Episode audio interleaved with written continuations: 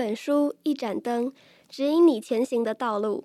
欢迎来到绿灯书社，这是由喜爱阅读的北一点灯人经营的 Podcast 频道，将会带你一起来认识各种书籍，一起享受阅读的乐趣。Hello，大家好，欢迎收听很认真聊书的图书馆与他们的常客们专栏，我是今天的主持人真颖。今天这集要和慧宇老师聊聊《不完美的正义：司法审判中的苦难与救赎》这本书。作者布莱恩·史蒂文森是美国纽约大学的法学院教授，他一辈子致力于实现司法正义的精神。从法学院毕业之后，他到美国南方担任穷人、被监禁的人和死刑犯的代表，对抗审判时的偏见还有歧视。帮助被误判的罪犯，并成功让数十位被不当定罪的死刑犯获得自由。这本书一共有十七个章节，都是作者的亲身经历。单数章用华特案为主轴，讲述一个犯人华特·麦克米利森被错误定罪的故事。作者作为辩护律师，详细地记述了这些年来他为这个案件做了哪些努力，心情又是如何在希望与绝望之中摆荡。而在双数章节中，史蒂文森写下了他过去三十年来为各种弱势的人、受虐的未成年犯罪者、精神异常者等人的辩护案例，不仅爬出当事人的过往经历，也讨论了司法对于性别、种族、未成年者的不公平之处。那在进入这本书之前，我想问问慧宇老师，有没有过被误会的经验呢？那这样是什么的感觉？嗯，我觉得被误会真的是非常不舒服的事情。会感觉自己好像整个人格都被否定，而且如果是自己很亲近的人的话，那杀伤力就真的是很大。嗯，真心觉得每个人都应该要谨慎的发言，不然很容易伤到别人。我觉得既然被误会都已经这么难受了，就很难想象如果自己有冤案的话，我多么有的忧郁。嗯，真的可以想象那种感觉。那这本书中华特案的男主角华特麦克米利森就是冤案的受害者。当作者第一次在监狱中看到华特时，对他最印象深刻的部分，就是他非常非常坚持自己是被冤枉的。书中写道：“华特说，布莱恩先生，我知道这对你来说可能无关紧要，但对我而言却非常的重要。我希望你很清楚，我是无辜的。他们说的那些事情，我碰都没碰，完全没有。”在会客室里，他这么对我说，语气平和却充满情绪。我对他点头示意，我知道该在当事人倾诉之际全盘接受他所说的一切，直到事实导向其他结果。当然，我明白你的意思。我说，检阅审判记录时，我会更清楚他们有什么证据，然后我们再来谈。可是，华特说，我知道我不是死刑犯里第一个说自己是无辜的人，但我真的需要你相信我，我的人生就此一败涂地。他们加诸在我身上的谎言远超过我可以忍受的程度。如果我没有办法从相信我的人身上获得帮助，他的嘴唇颤抖起来，握紧拳头，强忍住避免自己哭出来。我静静地坐在一旁，等着他强迫自己恢复镇定。我很抱歉，我知道你会尽所能的来帮助我。他以平静许多的语气这么说。华特在这个时候已经被判处死刑。作者作为他新任的委任律师，是他唯一的救命稻草。我想，换作是任何人，如果有一天突然不明不白的蒙冤入狱，无缘无故的被剥夺自由，甚至生命，应该都会有同样的崩溃和绝望。我自己其实有一个很奇妙的经验，是和被剥夺自由有关。我曾经做过一个噩梦啊，梦到我因为忘记归还某一个东西，被认为是侵占财物，所以学校要判我两个月的徒刑。这就代表我的暑假都要在于学校的监狱里度过。那在梦里的我当然是又震惊又害怕。我记得我一直在想啊，怎么办？怎么办？我的整个暑假都要被关起来了。那醒来之后，当然是觉得梦境很荒谬，但那份对于自由被剥夺的恐惧感就一直挥之不去。简单来说，就是还有后怕。就算知道一切都只是梦，但那份恐惧感仍然是货真价实的。这件事也让当时的我下定决心，千万不要做坏事，被抓到监狱里面去。不过有时候，就算自己没有做错任何事，莫须有的罪名仍然可能从天而降。像是华特，他坚持自己是清白的，而作者在检视过往的庭审卷宗和各项证据之后，也同意华特可能是遭受了不白之冤。华特被指控在数个月前杀死了一位白人少女，但这份指控疑点重重。首先，指控华特的男人梅尔斯根本就和华特没有见过面，证词也反反复复，缺乏可信度。而在案发现场出现的低底盘卡车被认为属于华特，但实际上华特在案发后几个月才把卡车改装成现在的模样。当时的卡车外貌和证人所描述的卡车外貌完全不同。而最重要的是，案发当天，华特在家中和亲朋好友一起享用炸鱼，在场的十多个人都能够为他的不在场证明作证。尽管对华特的指控有种种不合理之处，华特仍然被判处死刑。从文中可以看出，这是由于穷困的被告、急于破案的警长、有着业绩压力的检察官和懒惰的法官所造成的后果。而作者也提到，华特作为黑人，在司法上很容易遭受不公正的对待。在美国，如果受害者是白人，被告是黑人，他会被判死刑的几率高达平常的二十二倍。我读到这里实在是充满错愕。当然，一部分原因是作者以辩护律师的角度来书写，但一切看起来都是这么的不公平、不合理。法律怎么会在证据模糊、证词缺乏可信度的情况下，随随便便的给人定罪，甚至判处死刑呢？要知道，死刑所具有的不可恢复性是自由刑完全无法比拟的。人一旦死去，没有任何方法可以复活。华特案缠讼了非常多年，作者为此投入了大量心血。至于结果如何，这边就不爆雷了，让大家自己去看看吧。而作者作为许多死刑犯的辩护律师，也有许多接触死亡的经验。他在书中描写了一位死刑犯赫伯在被处决当天的历程。他写道：“比起在采访时的样子，执行前的赫伯一见到我更为情绪化了。不住颤抖的他显然非常沮丧。为了死刑而进行的除毛过程，想必令他倍感耻辱。他看起来很焦虑。”而且当我走进行刑室时，他突然抓住了我的手，问我可不可以一起祷告。我们祷告完后，他看起来若有所思的样子，然后转向我：“嘿，我的好朋友，谢谢你。我知道这对你来说也很不容易，但我真心感谢你愿意待在这里陪我。”我笑了笑，给他一个拥抱。他的脸因为承受不住悲伤而垮了下去。每个人的一生都有死亡。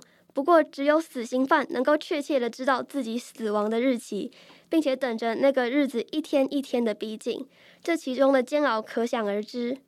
作者在书中也提到，有许多死刑犯在被处决前，就因为受不了这份压力而崩溃或精神错乱。那么，我想问慧宇老师，又是如何看待死亡这件事情呢？如果想象自己快要死了，会是什么样的感觉？嗯，这是一个很深的问题。呃，让我想到我最近在看《间隙》这本散文，这是作家平路他把他离癌的心路历程很细致的写下来的故事。我还没看完啊，呃，跟着他的思路走，会觉得如果能够获得内心的平静的话，那会是死前蛮理想的状态。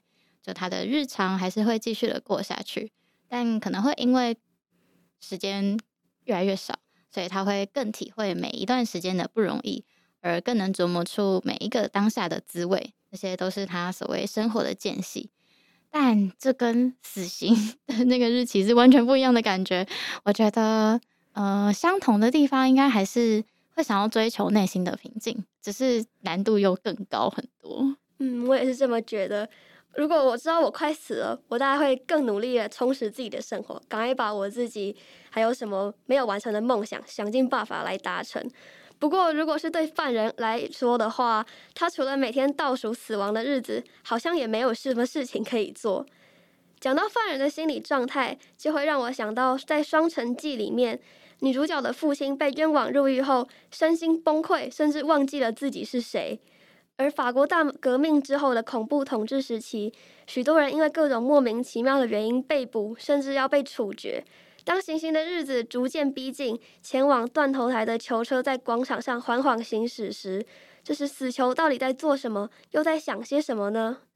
我觉得这在这个部分，《双城记》的描述都非常的有趣。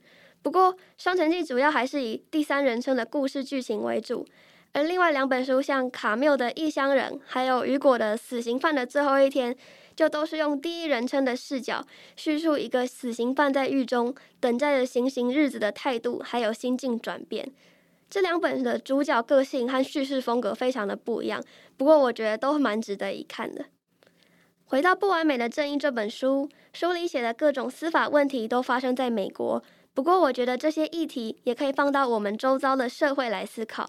当然，像是种族议题，在台湾可能就没有像美国那么的严重。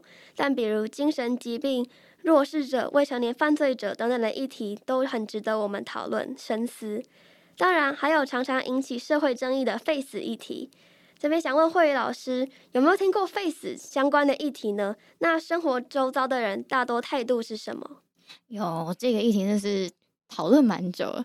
那我那个时候，因为大学的时候身边就有很多的法律的朋友，所以大学的时候就有跟他们讨论过这个议题。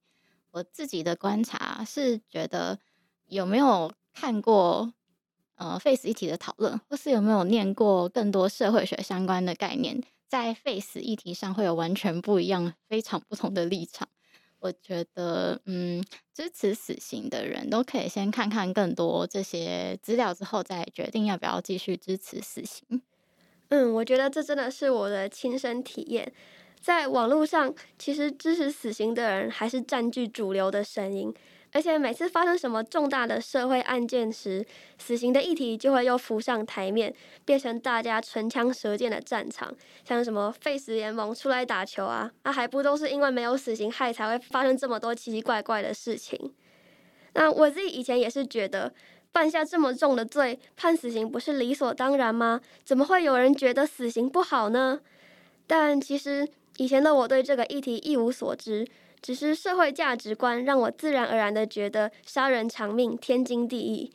我真的是在看了这本书之后，才开始思考为什么有有人会觉得应该要废除死刑。那这背后的理由究竟是什么？我觉得对这个议题了解的越多，就越知道这件事的复杂程度，对死刑存废的态度也就不会像一开始那么的肯定。而死刑一大的问题，就是司法瑕疵所导致的冤案。想问慧宇老师有没有听过什么冤案的故事？呃，在台湾的话是有听过郑信泽案跟苏建和案这些，但虽然知道社会真的对他们很不公平，但我每次听到这类的故事，都会渐渐的淡忘那些细节到底是后来发生什么样的事。哦，我也觉得这些细节其实很容易被忘记，但是关于他们被受到的不公平对待，其实很难从心里面被磨灭。对对对对，然后。差呃，顺带一提，就是维基百科上其实有蛮多关于每一个死刑案件或是冤案，它的审判过程、各方看法等等，还有证据调查过程等等，他们条目都写得非常清楚。所以我觉得，如果有兴趣的人，其实可以可以从维基百科开始看起。那台湾有很多著名的死刑冤案，像是刚刚老师有提到江国庆案，还有郑信泽案等等。郑信泽最后被无罪释放。但江国庆已经被国家用一颗子弹永远夺走了性命，而这几年来，像邱和顺、王幸福等人，就是各种民间团体努力奔走的冤案救援对象。当然，不是有死刑才会有冤案，贪污、窃盗、毒品、强暴，各种案件都有可能有错判的可能性。但只有死刑是完完全全不可以回复的。就算是无期徒刑，虽然无法还给犯人被夺走的青春岁月，至少生命还在，能够知道自己的罪名会被洗刷，知道自己还有未来。但如果判死，一颗子弹下去，就死在绝望中，永别于人世。这本书里花了很大的篇幅讨论这个问题：我们是否有权利结束他们的生命，或是说，我们是否应该要给政府合法夺走人性命的权利？作者写道。在美国，死刑犯有九分之一是被错判的，这么高的错误率令人不安。要杀死一个无辜的人，竟然是这么容易的事情，而死刑就是这件事的最大帮凶。尤其是现代人普遍不信任司法，常常可以看到网络上有人骂恐龙法官司法不公，那又怎么会觉得司法可以公平的决定一个犯人该不该死呢？每一个案件在判决时都是罪证确凿的，没有人知道一位死刑犯在被处决之后，会不会在十年后又被证明清白。如果每颗处决的子弹都有误杀的可能，考虑比例原则，我们还应该扣下扳机吗？另一个关于死刑存废的主要争议是，死刑和无期徒刑比起来，到底有没有遏制犯罪的效果？这方面的研究目前还没有明确的定论。支持废死的人认为，多数杀人犯在犯罪前根本不会想到死刑，因此即使多数杀人犯和平常人一样会恐惧死亡、恐惧死刑，死刑对犯罪仍然可能没有吓阻的效果。而支持死刑的人都认为，死刑较无期徒刑具有更大的威慑力。怕死是大部分的人的本性，因此比起被永久剥夺自由，死亡还是令人害怕的多。因此，死刑仍然能够有效减少犯罪率。我想知道，如果是慧宇老师，对于痛快的死亡，还有被剥夺一辈子的自由，会怎么选择呢？哎、我自己的话，应该还是会觉得给我一颗子弹让我死掉比较干脆。嗯，毕竟因为已经尝过自由的滋味，所以如果只是呼吸在这个世界上，但没有自由，那实在是太令人折磨了。我觉得都是怨念。嗯，我也是这么觉得。